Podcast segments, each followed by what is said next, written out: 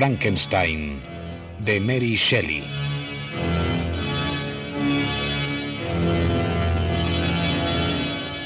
Adaptación Oscar Zorrilla. Capítulo tercero.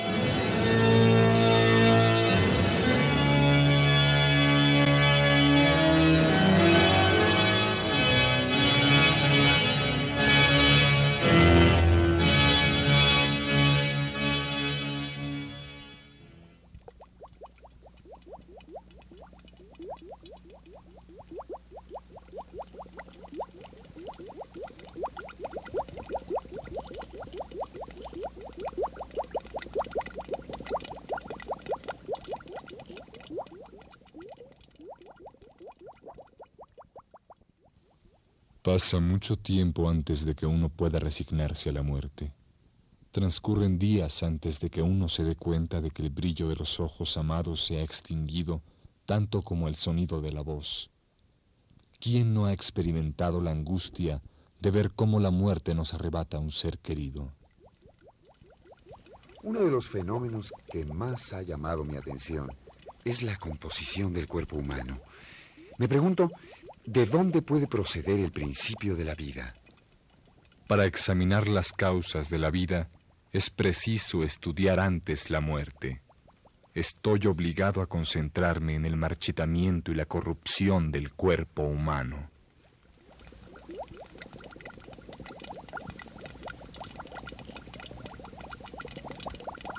Los antiguos maestros prometieron lo imposible eh, por ello, los científicos modernos no prometen. Saben que los metales no pueden transformarse y que el elixir de la vida es una simple quimera. Sin embargo, estas manos gastadas por el trabajo y estos ojos que hurgan incansablemente el microscopio han realizado verdaderos milagros.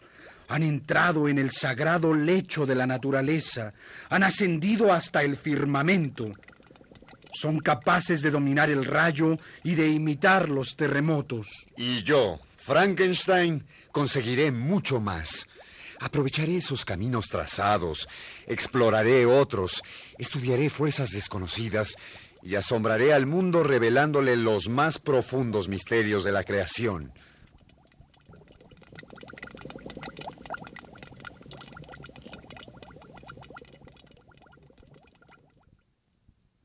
Tal es el destino que conduce a la propia destrucción.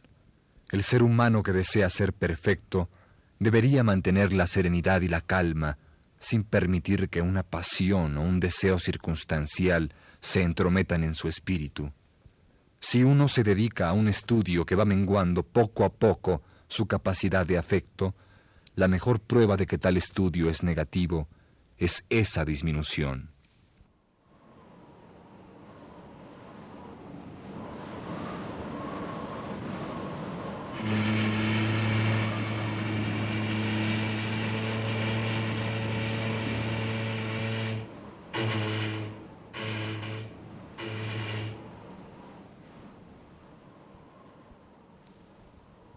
Esta es mi horrible historia. Comprobé cómo la belleza del hombre y su armonía se descomponen hasta convertirse en despojos despreciables. Cómo un simple gusano se alimenta de las maravillas que son los ojos y el cerebro. Debo recordar que no estoy narrando las visiones de un loco. Lo que digo es tan cierto como que el sol brilla en los cielos. Después de días y noches sin reposo, Conseguí descubrir las causas que generan la vida. Más aún, me sentí capaz de dar vida a la materia inanimada. No dudé de mi capacidad para crear algo tan bello y tan complejo como un hombre. Dado que algunas partes de su cuerpo son de minúsculas dimensiones, resolví hacer un ser de proporciones gigantescas. Habría nuevas especies que me bendecirían como a su creador. Nadie podría sentir el horror de mis esfuerzos cuando me salpicaba con el barro de las tumbas o cuando torturaba a un animal vivo para dar vida. Profané sepulcros y violé secretos. Más de una vez me fue imposible dominar el asco, pero parecía haber perdido toda capacidad de sensibilización. Ahora, cuando pienso en ello, tiemblan mis miembros y me domina el vértigo. Una triste noche pude por fin ver realizado mi sueño. Con una ansiedad agónica dispuse los instrumentos necesarios para infundir vida en el ser inerte que reposaba junto a mí. De pronto, y aunque la luz que me alumbraba era muy débil, pude ver cómo se abrían sus ojos. Sus miembros se agitaron con un estremecimiento convulsivo. Era una catástrofe. Las facciones que había modelado y que me llegaron a parecer bellas eran las de un ser despreciable. Toda esa mezcla amarillenta que apenas lograba cubrir la red de arterias y músculos no conseguía sino poner más de manifiesto lo horrible de sus ojos vidriosos y en su arrugado rostro destacaban unos negros labios. Durante dos años me había privado de todo por esta criatura inmunda que ahora me llenaba de horror y repugnancia. Huí, huí de aquella horrible mueca. Una de sus manos se tendía hacia mí como si quisiera tocarme, pero escapé de un salto y me lancé escaleras abajo. Ni una momia podría parecérsele. Había dado vida miserablemente a un cadáver demoníaco. Como aquel que avanza en un camino solitario, lleno de miedo y de temor sin volver ya nunca la cabeza, pues sabe que un horrible enemigo, muy cerca a sus espaldas, le acecha.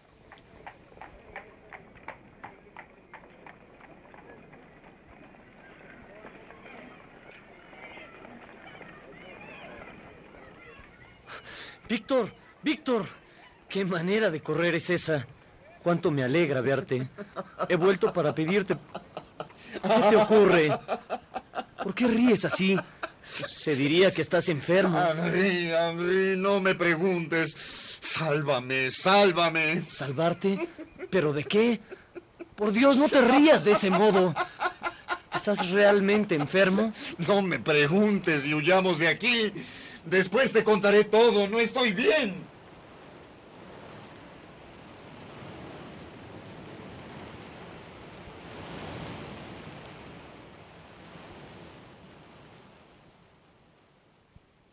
Momentos después de mi segundo encuentro con Víctor, este sufrió un desvanecimiento. Perdió el conocimiento y pasaron varios días antes de que volviera a recuperarlo. Yo no comprendía nada y únicamente me preocupé por cuidarlo. Escribí a Ginebra tratando de no alarmarlos inútilmente, pero lo que ocurría delante de mis ojos era terrible. Víctor sufría de continuas alucinaciones que lo hacían delirar. El tema de un monstruo informe resultaba recurrente y temía tanto el ambiente de su antigua morada que decidí trasladarlo fuera de la ciudad.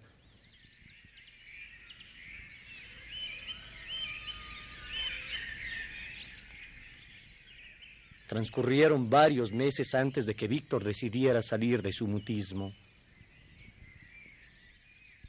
Ah, querido Henri, qué buen amigo has sido. No te he causado sino molestias en las dos últimas ocasiones y sin embargo has permanecido junto a mí. Ah, siento un gran remordimiento. Sabrás perdonarme. No sé de qué hablas, pero aún así el mejor pago que puedes hacerme es reponerte rápidamente. Aunque me gustaría hablarte de un asunto. No, no. Yo mismo lo he olvidado. Cálmate, Víctor. Quiero decir que una carta de tu puño y letra les haría mucho bien a tu padre y a Elizabeth. Ha transcurrido tanto tiempo sin que sepan de ti directamente. Ah, si es eso, te prometo que les escribiré. Por cierto, hace unos días recibí una carta de tu padre. No había podido dártela. Toma.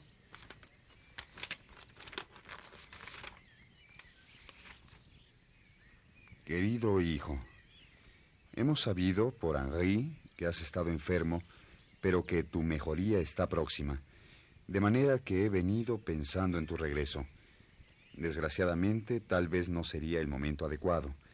Ha ocurrido una tremenda tragedia entre nosotros y temo agravar tu estado. ¿Escuchas? ¿Sabías algo de esto y has querido ocultármelo? Te aseguro que no sé de qué se trata. Por favor, sigue leyendo. Tú sabes cuánto me afecta también esto a mí. Tu hermano William ha sido asesinado. Es posible. Dios mío, asesinado. Dame esa carta. Tú no estás en condiciones de leer. Lo haré por ti. El jueves salimos de paseo. Tus dos hermanos, Elizabeth y yo. Cuando la noche estaba próxima, decidimos regresar y tus dos hermanos se nos adelantaron. Poco después encontramos a Ernest solo, preguntándonos si habíamos visto a William. Pensamos que se habría dirigido hacia la casa. Al no encontrarlo tampoco allí, volvimos atrás con criados y antorchas. En la madrugada, yo mismo encontré el cuerpo de William tendido sobre la hierba, con las huellas de unos dedos asesinos marcados en la garganta. ¡Maldición! Vuelve pronto, querido Víctor. Solo tú podrás consolarnos, tu afligido padre. Pero ¿quién querría asesinarlo? Infamia, infamia. ¿Y si fuera yo el culpable?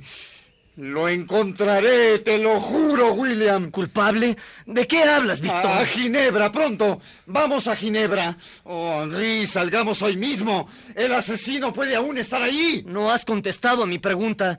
¿Por qué podrías sentirte culpable? ¿A quién buscarás? No me atormentes, Henry.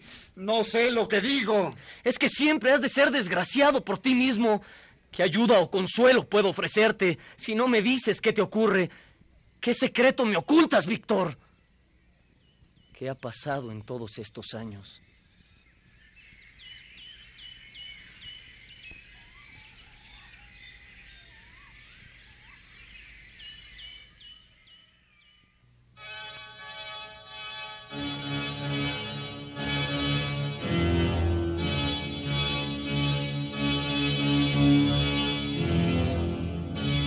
Frankenstein de Mary Shelley.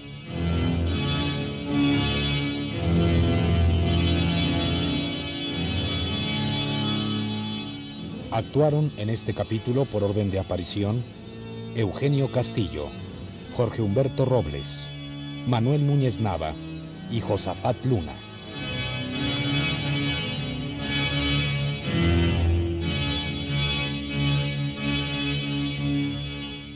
Grabación y montaje, Manuel Garro. Dirección técnica, Juan Carlos Tejeda. Dirección artística, Eduardo Ruiz Aviñón.